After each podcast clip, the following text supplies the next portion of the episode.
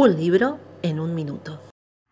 Recién salido de la imprenta, llega a las librerías hispanoamericanas Mujeres del Alma Mía, el último libro de la chilena Isabel Allende, editado por Sudamericana del grupo Penguin Random House en 192 páginas de etapa blanda.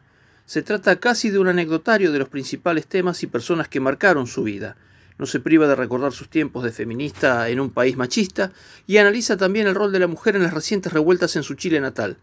Desde la vereda de la literatura recuerda la incidencia de autoras como Virginia Woolf y Margaret Atwood en su escritura, tanto como el impulso que le dio su primera representante, Carmen Balcells.